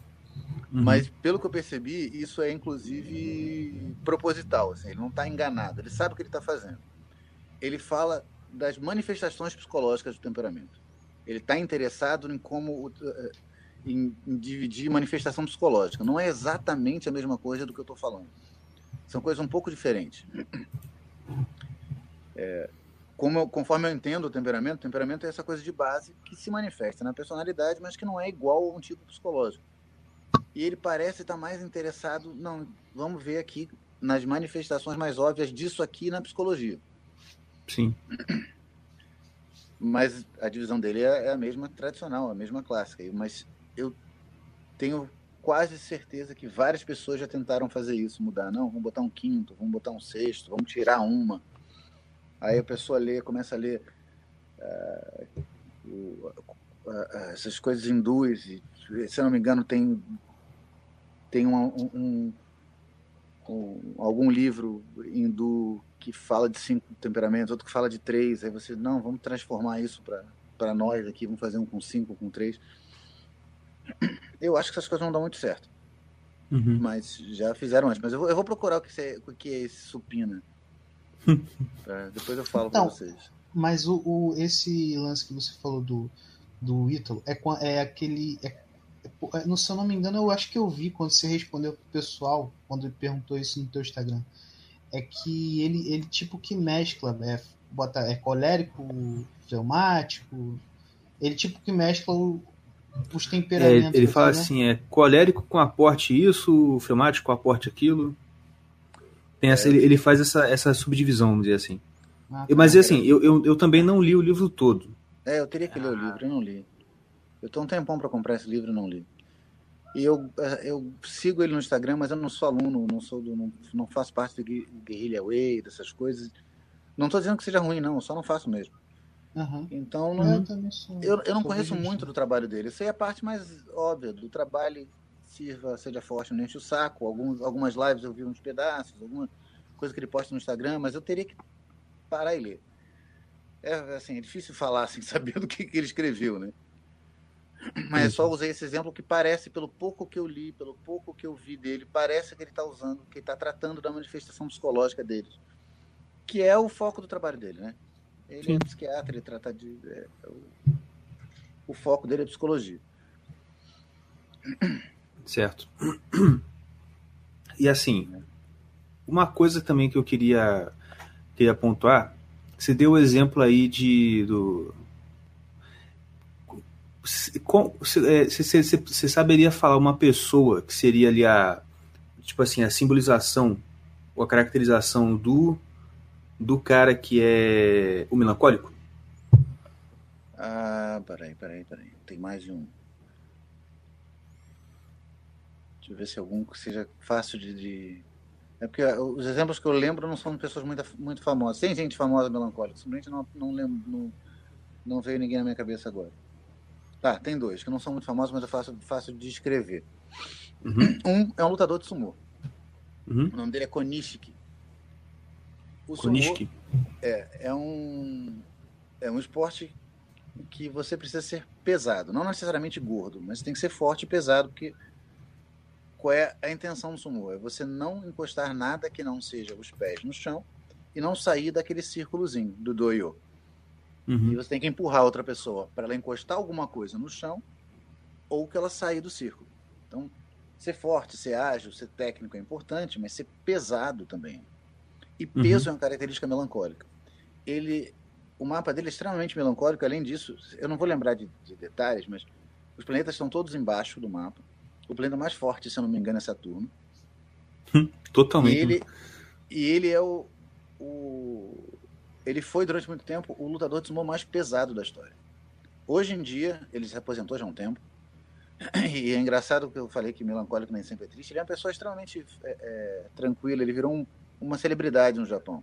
Tem até desenho animado com ele. É, é- é músico, cantor de rap. Ele continua famoso no Japão. Depois de. Cara, eu, eu vi um documentário vez sobre o tipo dia a dia do Japão, e aí um cara tava fazendo um, um cara lá, um youtuber. Ah, eu vim com, eu, eu vou com o Konishiki lá pra acompanhar a academia. Ah, porque ele é um, um ex-lutador de sumô, um cara muito respeitado. E, cara, eu esperava ver um ex-lutador de sumô. Mano, o cara parecia uma versão gorda do, do Dennis Rodman. Exatamente. Exatamente. Cara, cabelo colorido, tênisão. Falei, que isso, cara? E, detalhe, entra ele assim, chegou na academia, o pessoal oi, oi, oi, fazendo lá reverência. O cara, mas eu tô esquisitão, mano. Exatamente, eu não sei se é o mesmo vídeo, mas já vi alguns vídeos desse assim. Ele tá todo displicente, todo tranquilão, mas Isso. ele chega, todo mundo respeita. Porque é, ele foi, enquanto ele trabalhava, ele era. Enquanto ele era ativo, né? ele, ele era o, o lutador mais pesado de todas as categorias. Hoje em dia, tem um mais pesado que ele numa categoria de base, mas o limite, o, o recorde de luta mais pesado, das mais altas, ainda é dele. Sim. E ele foi o primeiro não japonês a chegar ao Ozeki. O Ozeki é a segunda maior. ah, Graduação. Título, né? Segunda maior graduação, segundo maior posto Isso. no, no sumô. Acima dele é só Yokozuna. Ele não chegou em Yokozuna, inclusive, foi um escândalo na época que ele, ele uma vez, ele disse numa entrevista, e depois ele tentou se retratar, disse que não foi ele, foi uma entrevista por telefone, era alguém da, da equipe dele, que ele já teria sido, chegado a Yokozuna se não fosse o racismo dos japoneses, porque ele não era japonês. E o que acabou com toda a chance dele virar o Yokozuna. Mas ele chegou onde ninguém tinha chegado antes. Ele é o quê? Ele não é Ele- japonês, ele é o quê? Ele é americano, americano Ó. do Havaí, mas Hum, aquele, ameri- aquele americano de origem samoana. Sei. E ele abriu a porta para o primeiro Yokozuna não japonês, que era um cara do mesmo, não do mesmo lugar que ele, mas da mesma origem. Ele também era americano, também era de Samoa, foi o Akebono. Vocês devem lembrar do Akebono, que foi o sujeito Aham. gordão que lutou com o Royce. Sei, pô, eu já vi esse cara. É o. É, É esse mesmo. Que o Royce É. ganhou, não foi? Sim. Da, eu, a primeira vez que eu vi essa luta, eu não, não, não gostava de sumo, não acompanhava, então eu não, não percebi isso. Mas depois que eu comecei a assistir, me deu pena, porque o Akebono, quando estava ativo, ele era uma coisa de louco. Imagina aquele peso, aquele tamanho dele. Ele tinha uma agilidade fantástica, uma, uma rapidez fora do normal. Aí Uhum. eu fui ver de novo a luta e a- ele entrando no, no, no ringue, é, é, mancando, devagar. Mas por quê? Porque você tem aquele regime de treinamento muito forte, muito pesado. Aí ele se aposenta, para de, de fazer tudo, de, de fazer exercício, continua comendo como lutador de sumô. Ele abriu um restaurante, inclusive ele aceitou a luta porque ele estava duro, porque o restaurante estava à beira da falência. Então, um, dois anos aposentado, ele vai de, de um atleta de ponta para um gordo sem força nenhuma. Pois é. Certo. Mas enfim, deixa eu voltar a falar porque o Akebono não, não eu não lembro, eu acho que eu não tenho o mapa dele. Fala do Konishi. e não é só o peso, o modo como o Konishi lutava. Claro que o peso ajudava, mas você vê outros lutadores, um é o cara, o sujeito muito técnico, o outro é o cara muito forte. Ele impunha o peso, ele, ele lutava usando o peso dele muito bem. Uhum. Aquele sujeito que é, é- parece aquilo que você falou, ele parece uma montanha. Ninguém Sim. mexe nele. O É uma montanha equilibrada no- no- no- em dois pés. E, e ele passa isso, vê as fotos dele, ele parece uma montanha. É, pô. Tem uma foto dele aqui que eu tô vendo dele de frente com um cara menorzinho. Meu Deus do céu. Eu, eu tô com medo só de olhar para aquela foto. E eu lembro que eu consegui mapa de mais dois lutadores de sumô. Um deles, ele tá vivo ainda, ele virou treinador chamado Ta... Eu não sei o nome japonês, o nome de, de batismo dele. Eu lembro do nome de, de sumô, porque eles mudam o nome quando começam a lutar. O nome dele é Takanohana. Ele, é, ele virou Yokozuna também, era japonês, e lutava contra o Akebono. Você pensa, pô, sumô, então ele também é pesado. Não, ele é, ele é colérico. E você vê no rosto dele que ele é colérico quando ele era gordo. Agora que ele é magro, ele parece mais colérico ainda, ele tá com aquela cara agressiva. E o jeito uhum. como ele lutava era completamente diferente. Ele parecia um trovão gordo, sabe? Ele tava andando, assim. Parece que ele é gordo, mas ele é muito ágil, muito agressivo. Entendi. Você olha o, o, o, vídeo de um e do outro, você vê a diferença do temperamento ali. Outro melancólico e... famoso, quer dizer. O Toshinoshi é, é, melancólico? Ele... Cara, o Toshinoshi eu não consegui um mapa dele, eu procurei. Eu procurei, mas hum. eu não, não consegui. Mas aparentemente, você acha que ele tem aparência melancólica? Melan... Ele é seco com certeza, ele é melancólico ou colérico. Eu não tenho Porque, certeza, cara, ele é parece. É ele parece muito o Honda do Street Fighter, tá ligado? Sim, sim. E, Porque e ele, ele, não ele tem aquela. Assim, né? É, cara. Não, e ele é forte pra caramba. Ele é grandão, gordo. Só que ele tem uns braços definidos que, pô, ele é fortaço, cara. Fortaço. Ele, ele não chegou é ao mas ele já é o Zeke, né? Ele caiu, ele não tá mais o Zeke. Ele foi o Zeke ah. durante um tempo, aí. Mas esse é o problema dele. Como ele, ele faz muita força. Então, se ele tiver com alguma coisa machucada, ele não consegue lutar do jeito que ele luta. Hum, então, ele entendi. machucou um joelho, já fica dois, dois campeonatos lutando mal. Machucou um cotovelo, fica dois campeonatos. Porque, basicamente, a técnica dele, ele sabe fazer outra coisa, mas o que ele gosta de fazer é um gancho, um, um, um braço fazendo uh, aquele gancho atrás, segurando uhum. a, a roupa do cara atrás, o outro na frente puxar a pessoa com os dois braços e carregar para fora. É. Ele, é, a, a, técnica dele é muito, muita força. Ele faz muita força. Então, se, se imagina, o cara tem 150 quilos, já pega outro de 150. Se o joelho estiver ferrado, não aguenta. Adianta o joelho dobrar e andando com 300 quilos em cima. Então, pois é. Mas outro exemplo de melancólico eu não sei se vocês sabem quem é, mas eu, eu descobri um, um, tempo atrás que minha tia me emprestou um livro sobre ele e eu fiquei é, é, fascinado. É um explorador hum. do século XVIII ou do começo do XIX, não lembro. Chamado, não, tem que ser do XVIII. XIX já tinha mais tecnologia. Chamado Shackleton. Ele ficou famoso porque ele foi, ele, é, ele tentou ser o primeiro. Ele foi um explorador. Uhum. Ele foi famoso é, porque ele tentou ser o primeiro primeira pessoa a chegar no Polo Sul por. No, no Polo Norte, sei lá. No Sul, acho. Ele. Por terra. A ideia dele era navegar até um certo ponto, sair com, com trenó e cachorro e chegar no Polo Sul. E o navio bateu, arrebentou. Uhum. E ele conseguiu salvar a tripulação toda, inclusive um penetra. Mas ele, ele. Primeiro que, bom, melancólico é frio e seco, ele é atraído pelo gelo. 99% das expedições dele foi, foram para o gelo. E a frieza dele. Todas as uhum. decisões uhum. eram difíceis ali.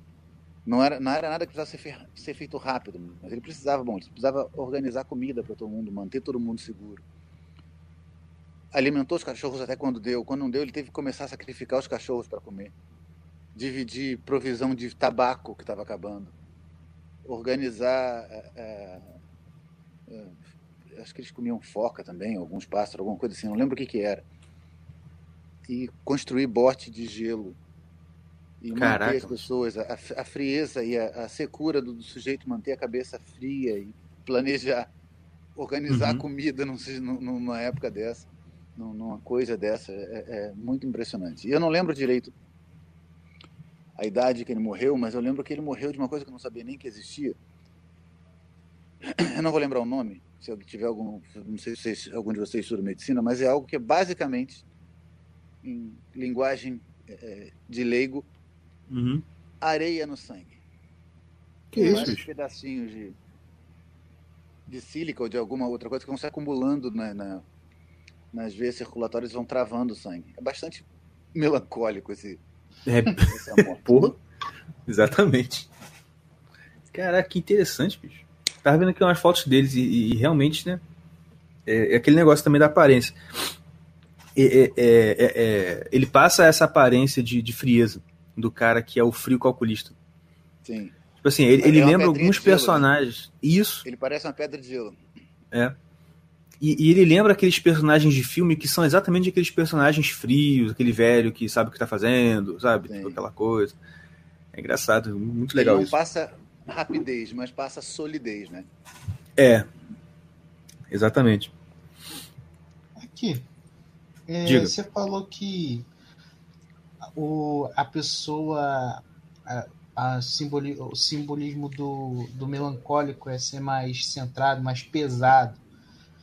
É uma pergunta assim, bem esquisita mesmo. A pessoa que tem é, facilidade para ganhar peso, por exemplo. Tipo assim, a pessoa que normalmente ela tem facilidade para Tu não é melancólico, Yuri. Não, Não. Nem, nem adianta.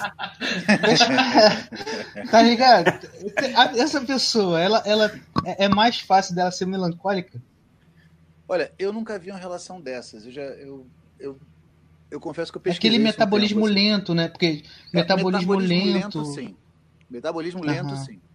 Mas eu acho que os quatro podem ser gordos, mas eles são gordos de forma diferente. No- no- Não, nós três, inclusive. isso aí é verdade. Isso aqui, rapidinho. Só uma característica entre nós três aqui. Hum. O Igor, ele é melancólico. E se você pegar na nossa vida toda, tipo assim, ele realmente ele, ele era o mais lento nosso. Ele nunca gostou de, de bola, por exemplo, de, de correr. De... E eu o Diego sempre foi gordinho também, da mesma forma, mas a gente sempre jogou bola, sempre foi, tipo assim, gostou de coisas diferentes do Igor. O Igor gostava mais de ficar parado. E aí era totalmente diferente da gente, que o Igor é melancólico. Eu não sei qual é minha, meu, meu, Temperamento. meu temperamento, não, mas eu sei do Diego. Do Diego é totalmente Não. é, Colérico. Colérico. Totalmente. Oi. Eu fiz aquele, eu fiz o seu método lá dos cinco dos cinco testemunhos. Eu acho que os cinco do Diego é- é fogo. é difícil não ser colérico, né? Rapaz, Cara, quem conhece o Diego sabe não, se tu, é se tu ver uma é. foto dele, tu vai falar, é óbvio que esse cara é colérico. Mas isso é importante. Tem A vários barba do cara é diferentes. vermelha. Ah, barba ruiva. Exatamente. Sério, ele não, ele, assim, eu e Igor a gente é louro. Ele não tem nada de louro, ele é meio moreno igual meu pai. E ele tem a barba vermelha, cara. A cabe, o cabelo dele é preto, totalmente preto. Pois é. É, isso é que é importante no- nos- nesses métodos. Eu tive uma discussão que vai gerar provavelmente uma live, se Deus quiser, minha com o Gugu. Amém. Uh, que legal. com o Thales sobre isso. É que o, Ta, o Thales acredita, ele. Olha, eu confio mais em olhar a pessoa e ver o temperamento. Eu confio mais em olhar o mapa. São, Uhum. são, são abordagens complementares. E antigamente, quando a medicina tradicional funcionava muito bem na Europa, no mundo islâmico, no- eh, etc., eh, eram coisas complementares.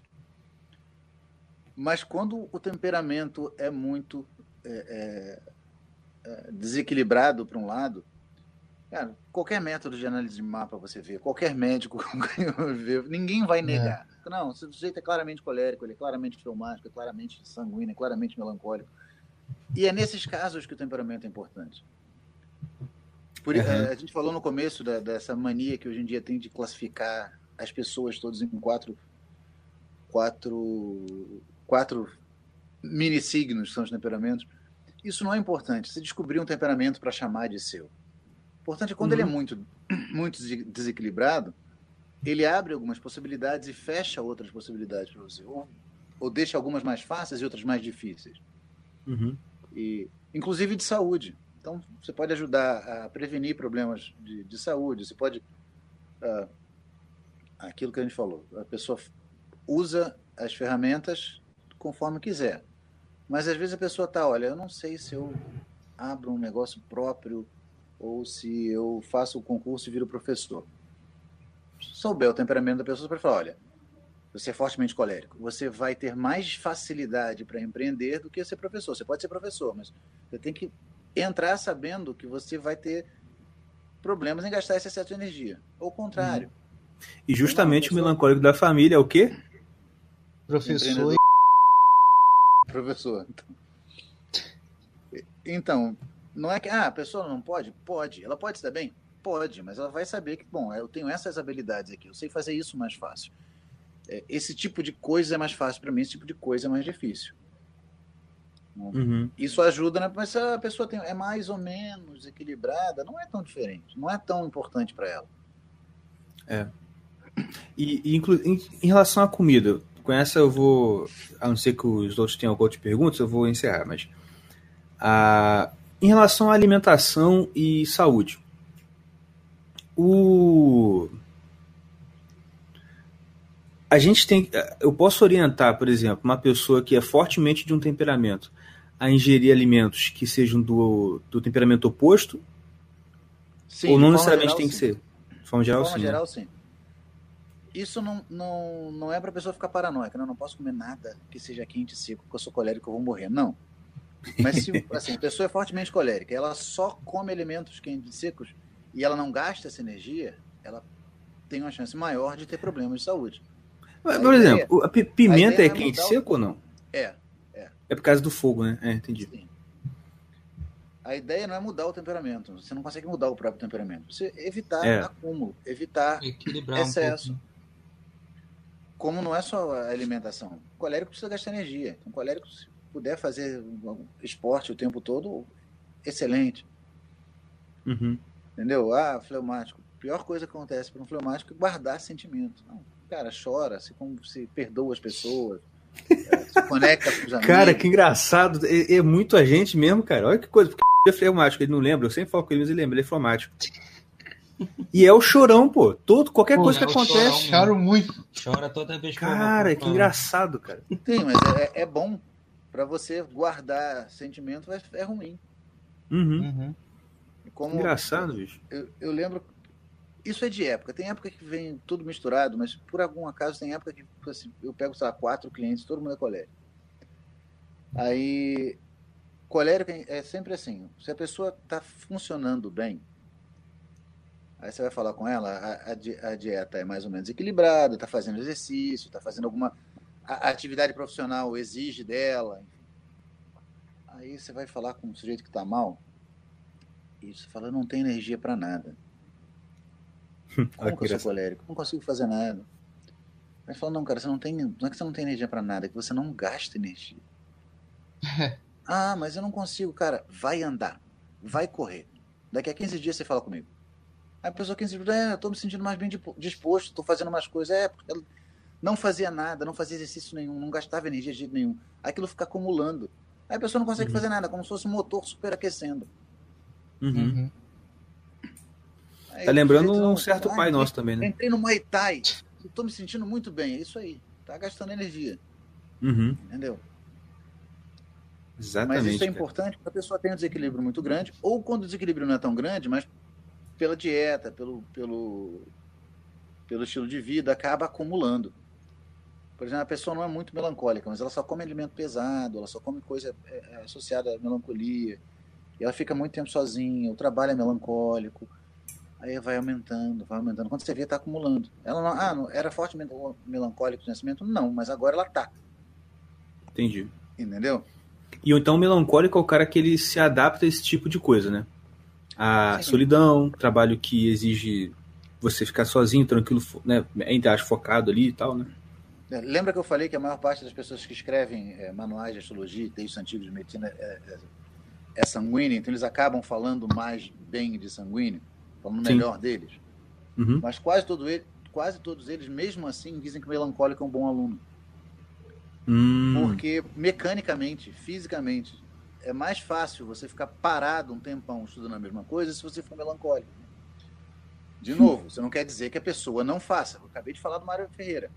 O Olavo é, exatamente. Colega, entendeu? É. A pessoa consegue estudar, mas é mais fácil para melancólico ficar quatro horas fazendo a mesma coisa. Eu trabalhando no laboratório, por exemplo fazer aquele mesmo trabalho, cinco, seis horas, mexendo naquela, naquela, naquelas laminazinhas, ou fazendo a mesma coisa, entendeu? Mais Entendi. facilmente isso. É por isso que o melancólico é o fazendeiro. O fazendeiro que acorda cedo, uh, lida com, com um monte de trabalho que não é rápido, e é repetitivo, mas que no fundo, quando você termina o dia, fez um, um monte de coisa. Ah, tem que tirar o mato, tem que, tem que regar, tem que plantar, tem que arar, tem que botar comida para os bichos, tem que manter aquilo. O melancólico está tá, tá relacionado à permanência, à manutenção. Tem que manter a fazenda, tem que manter aqueles bichos vivos até eles, até os bichos que você vai matar ficarem gordos, até os que vão dar leite, ovo, ter leite, ovo para para dar, até as plantas terem coisas. É um, é um trabalho lento que exige paciência, exige método. O, o, o, colérico naturalmente tem mais facilidade para coisas rápidas, coisas agressivas, coisas que exigem muita energia de uma vez só. Uhum. Não quer dizer que você precisa gastar energia o tempo todo. falei que atividades associadas a colérico são militares, policial, mas às vezes você fica dias sem, sem fazer nada. Mas às, vezes você precisa de, de, ação muito rápida. E o sanguíneo, Entendi. como eu falei, ele, ele trabalha com a mente, não quer dizer que ele seja mais inteligente que os outros, mas ele acessa o mundo mais naturalmente pelo pensamento, pelo discurso. Então ele, é, ele tem mais facilidade de aprender as coisas. Mas tem a dificuldade contrária do melancólico. O melancólico é mais estável, o sanguíneo é mais inconstante. Então, o sanguíneo, se não fizer um esforço consciente, vai ser aquele sujeito que sabe de tudo um pouco, que fala de tudo um pouco não se aprofunda em nada. Porque é muito fácil ele aprender o começo, porque ele tá, naturalmente ele analisa as coisas. Mas ele, que tipo de, de trabalho é mais fácil para o sanguíneo? Que envolva discurso, envolva cálculo, envolva uh, uh, fala, envolva uh, livro, coisa para ler, para escrever. Uhum. E essas coisas. Só, só para terminar, você falou do, dos alimentos, não vou descrever eles em, em detalhe, mas para quem está ouvindo ter alguma noção. Alimento quente e seco. Vocês sabem quais são. São os que queimam, os que esquentam. é, é tempero picante, pimenta, canela, gengibre, pimentão, alho, cebola. Ah, das coisas que adoçam, o mel é mais quente e seco. Olha. Doce é úmido, mas se, se você comparar assim, o mel com o sal, o mel obviamente é, é frio, mas o mel com açúcar comum, o mel é quente seco. Sim. e, é, e é a representação colérica em relação ao sol e ao, né, tudo, ao leão. Sim, é o alimento associado ao sol, ele é, é o, o, rei dos alimentos. Né? O ouro. Uhum. Alimento é, frio e seco são alimentos duros, pesados ou de sabor adstringente ou cítrico. Vinagre, fruta cítrica, carne de vaca, é, alimentos duros, é, vegetais escuros. Alimento fleumático são suaves, úmidos, com gosto é, menos pronunciado. Carne de uhum. porco fresca, as frutas com mais água, melancia, melão, tomate, pepino, abóbora. E os, os, os, úmidos, os quentes úmidos associados ao ar. São alimentos untuosos, gordurosos e macios. As frutas mais doces, de gosto mais forte mais macias, uh, azeite, manteiga, derivado de, de, de, massa, derivado de trigo ou de milho, massa, pão, bolo, coisa fácil, que comida de festa. Sim. Sanguínea, a, a maior parte das comidas de festa são sanguíneas. É isso, só, só um, um, um geral que você tinha perguntado, eu não queria deixar solto. Não, maravilha. Show de bola. Então, por exemplo, eu sou eu sou melancólico. Então, para mim, um, é, em relação a que você falou de carne de vaca. Eu não sabia que carne de vaca seria, no caso, seria um, um que é, é que contribui para aumentar o meu temperamento, então, né? Sim, mas é claro que, como eu falei, não adianta ser paranoico com isso. Ah, vou, sim, sim, sim. vou comer carne de vaca. Não, não vai fazer mal. Mas é, é, é da mesma forma carne de ave normalmente é quente, úmida, carne de vaca é, é, você sabe disso, tem a digestão mais lenta. Ela é mais é, Isso é verdade. É. E de porco já não é tanto, realmente, como você falou. Não. Verdade. O melancólico que eu sugiro o melancólico, bota um pouco mais de azeite na comida. Azeite de oliva. Eu adoro azeite. Eu ponho azeite, azeite de oliva, tudo. manteiga. Uhum. E deixa uma garrafa de vinho branco é, separada em casa para a hora que você sentir um pouco mais de tristeza, um pouco mais de lentidão. Hum. Toma uma taça. Vinho, vinho branco, no caso. Vinho branco. É, o, o, o, o, vinho tinto seria o quê? Quente e seco. Quente e seco, ó. Vinho tinto e bebida destilada de uma forma geral. Vodka, uísque, normalmente são quentes e secos. Bebidas, você- ela- elas queimam mais, né? Você sente o gosto dela mais. mais... E olha, e olha que engraçado, né? o Diego voltou da, da Inglaterra e trouxe um whisky de mel. Opa, mais mais colérico impossível. pois é. Pô, mano. E que é, que é gostoso, inclusive. É, Não, e o, Marcos, esse só pra complementar, realmente, cara, tipo assim, por exemplo, o Diego, quando ele vem aqui pro Brasil, porque ele não mora aqui, né? Ele mora na Inglaterra. Então, é, dá pra sentir a diferença do, do, do humor dele, cara. Tipo, aqui ele é o cão. Sabe qual é? Não dá pra aguentar. Porque ele briga com todo mundo. A comida daqui é mais apimentada, mais Temperada. temperada. O, o clima daqui sei é lá, mais o calor. Meu irmão, não dá pra aguentar. Mas agora lá, ele é tranquilo. Tipo, de boa, porque a comida lá em Sossa, o tempo é frio, Uhum. a, a- a convivência ele. lá é tranquila. Pô, mas todo aqui- mundo. Pode falar. Todo mundo, a gente repara isso, sacou? Dá pra Não, e ver no, é Twitter, no notório Twitter isso. todo mundo reparou a mudança do Diego no- na participação do podcast. É porque ele tá aqui. É, Porque quando, quando ele Isso, tá lá, realmente. ele gravava, falava baixo, não sei o quê. pois é. Entendeu? Sim, ele tá mais tranquilo, porque resfria, né? É, realmente, e literalmente resfria ele, esfria ele, né? Pois é. Cara, muito obrigado pela participação novamente. Eu que agradeço. Foi Pô, muito cara, bom. Muito bom. Uma, uma aula. Exatamente. E, e se Deus quiser, a gente ainda vai conseguir gravar também com o pessoal do ICLS. Cara, tá louco. E aí eu te chamo de novo, hein, Marcos? Ah, mas eu, que- eu não quero participar, não, quero ouvir. Pô, cara, ninguém vai participar. É, é só, vai a gente só vai briga ouvir. ferrenha entre Igor e o, Gugu. e o Gugu. Porque o Briga Igor nada. vai fa... Igor, tu Igor, tu fala, fala demais, até não sei o que, cara. Tu vai falar. E o Gugu Não, fala vou. pra caramba. E graças ao bom Deus ele fala. Eu lembro, É de, verdade. um, eu lembro de, um, de, um, de uma live, eu não lembro como é, mas tinha mais gente, mas eu perguntava alguma coisa pra mim, eu falei, não, não pergunta não, deixa eu ouvir o Gugu. O, o Thales, direto nas, nas lives dele. Não, não, pô, pode falar aí, Gugu. Dizer que o Thales fala pouquinho também. É verdade, verdade. Deixa eu perguntar, o Gugu é sanguíneo? Eu não, eu não tenho o mapa dele, eu nunca perguntei também. E aí você para pra pensar, poxa, mas por que você não perguntou? Eu sempre esqueço. Eu não sei se ele, é, eu não, eu não sei se ele diria ou não diria. Eu acho que ele diria, mas eu nunca, quando encontro com ele, nunca, nunca lembro de pedir- perguntar. Mas ele é claramente quente. Ou colérico ou sanguíneo. Ele é claramente quente. Uhum, é isso, é verdade. E eu, eu, eu- a gente, eu desconfiava disso antes de conhecer. Quando a gente conhece, é muito mais fácil de ver. Assim, ele não, não para, ele está sempre fazendo alguma coisa. Aham. E eu, por acaso, li alguém compartilhou, acho que no Facebook, o, o, o Olavo falando dos filhos e falava que o Gugu, que é uma coisa que não parece hoje em dia, mas o Gugu era justamente o mais brigão e o melhor de pancadaria. Eu sempre achei que fosse o Thales. Ele falou, não, eu tenho uma- um. Acho que eu não lembro direito as palavras que o Olavo falou, mas assim, era mais ou menos assim, que logo o Davi e o, o Thales começaram a chamar ele de o chefe, porque ele que resolvia as coisas. É, não faz, faz sentido, faz sentido. Faz sentido, faz sentido. Quando você vê alguma palestra dele que.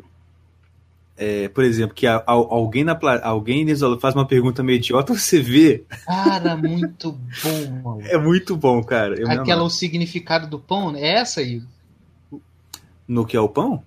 É, Tem o que é o pão, que ele, fa ele faz. o- Uma pessoa, tipo, indaga ele sobre um assunto que a pessoa não leu direito o livro. Não, não, não, não. Caraca. Foi, o, foi o comentário dele sobre o livro do Pai Nosso. Isso, é, o pai, isso aí, do Pai Nosso. Caraca, ele passou meia hora. Meu irmão, foi só pancadaria. Foi muito bom. Quem puder, digita aí o que é. Como é que é? Comentário sobre o Pai Nosso. Eu não sei se é Pai comentário sobre o Pai Nosso. Acho que é respondendo objeções sobre o Pai Nosso. Acho que o nome é isso. É, acho que é isso aí. É, Eu lembro de, de um. Quando eu comecei a dar aula no CLS, que, pra mim, eu não tenho. Não, não tenho problema, gosto se tiver alguns alunos. E, e o modo como o CLS normalmente grava é: põe alguns alunos para ouvirem e depois você aproveita a gravação e divulga. Uhum. Mas eu não me importaria, eu já falei pro, pro pessoal, não me importaria de, fala, de gravar e de, de mandar para vocês se não tivesse ninguém para assistir. Mas uh, o que ele falaram, não, mas é, é porque a gente está acostumado a fazer isso porque o Gugu não consegue gravar um vídeo. O Gugu precisa de gente. Igual é, o Olavo. Ele é quente, cara. Ele não é, não é um negócio muito frio, assim, não. não ele precisa de gente, ele precisa reagir, ele precisa de. De, de, desse, De desse- saber que tem alguém lá, né? sim, desse calor. Exato. É essa.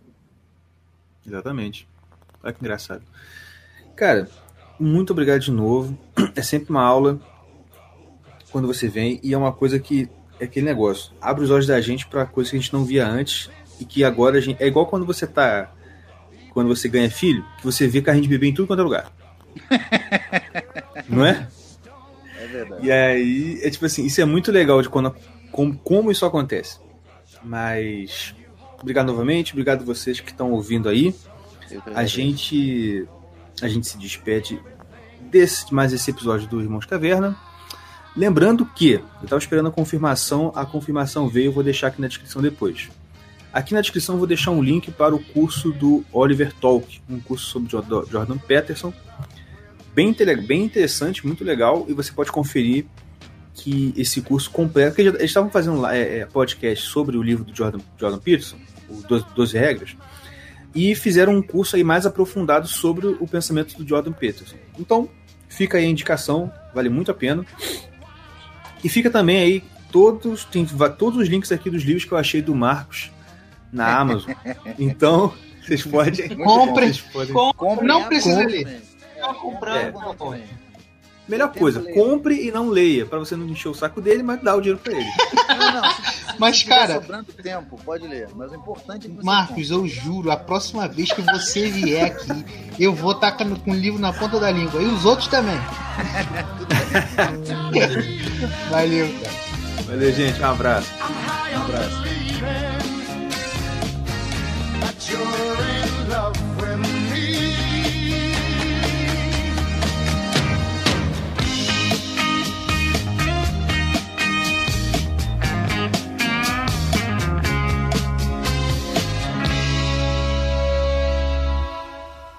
All the good love when we're all alone. Keep it up, girl. Yeah, you turn me on.